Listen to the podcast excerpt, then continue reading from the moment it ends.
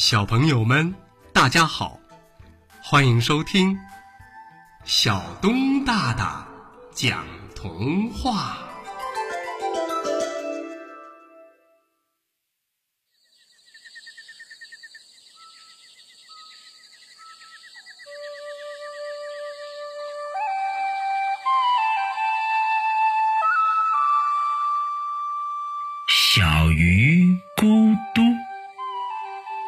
在一条小河里生活着一条快乐的小鱼，它身上长满了金黄色闪光鳞片，因为它特别喜欢在水里跳跃，一跳就会发出咕嘟咕嘟的声音，就像在唱歌一样，所以我们就给它起个名字叫咕嘟吧。咕嘟每天都和小伙伴们在一起玩耍。突然有一天，大家发现小河里的水越来越浅了，于是大家都聚在一起想办法。只听一只大螃蟹说：“听说在我们这条河的上游，临近大海出口处有一个控制水阀门要是能打开那个阀门，水就能源源不断的注入这条河流，不然的话。”我们这条河流就会慢慢干涸，到时候我们我们都会死去。大家一听都害怕极了，不知道该怎么办。这个时候，咕嘟勇敢的跳了出来，他说：“让我去把那个大水阀打开，把水放进来吧。”大家都盯着咕嘟，没人相信咕嘟的话，质疑着说。大海那么远，水阀门那么大，就凭你这样一条小鱼儿，怎么能把水放进来？不行，不行，不行，绝对不行！孤独有点伤心了，但是他决心要去打开那个阀门，拯救这条河里生活的鱼类。于是，孤独独自出发了。他沿着河道一直逆水，向着上游游去。转眼一个月过去了，咕嘟游得好累呀。可是怎么还是看不着大水阀呢？这个时候，他碰着了一只大乌龟，于是就问大乌龟：“龟婆婆，我们这条河下游的水快干了，我要去找那个控制河水的大阀门，我什么时候才能游到那里呀？”。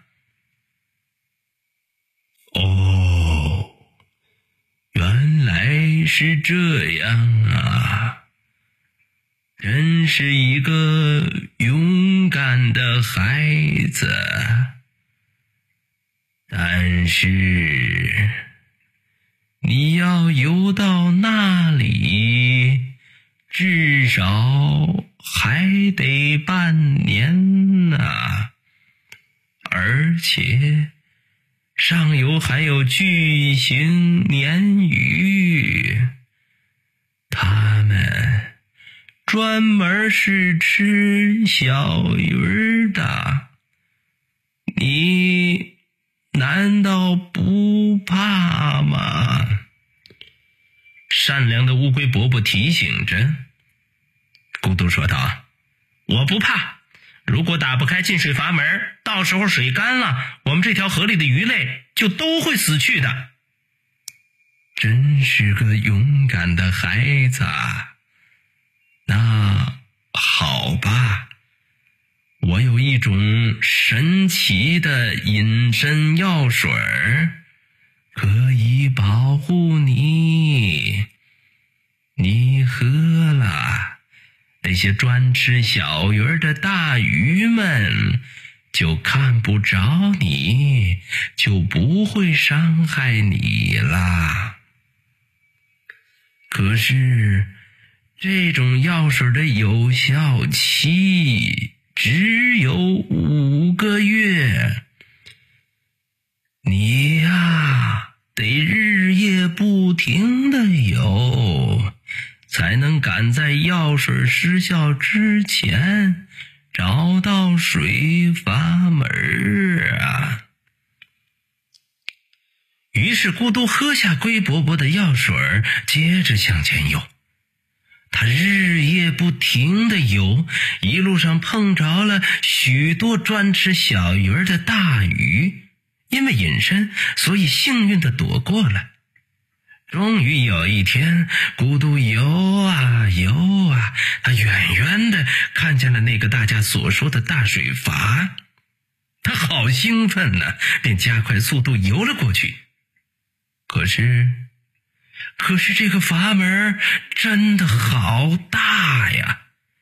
咕嘟跳到阀门上，左掰掰，右掰掰，上掰掰，下掰掰，可是阀门就是一动不动。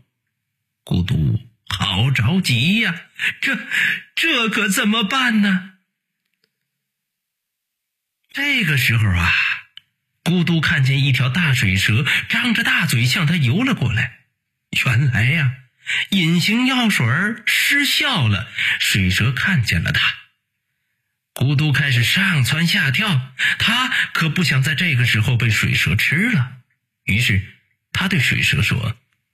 你先别吃我，你要是能帮我把这个大水阀打开，我我就让你吃了我。嘿嘿嘿嘿嘿嘿嘿，你是哪里来的小鱼儿啊？啊，为什么要打开这个水阀？这呀是水蛇在问。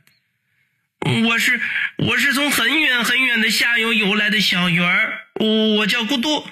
我们那里的水快干了，我游了半年才游到这儿，就就是为了要打开这个水阀，把水放到小河里，不然，嗯，不然等水干了，我们这条河里的鱼就都会死去了。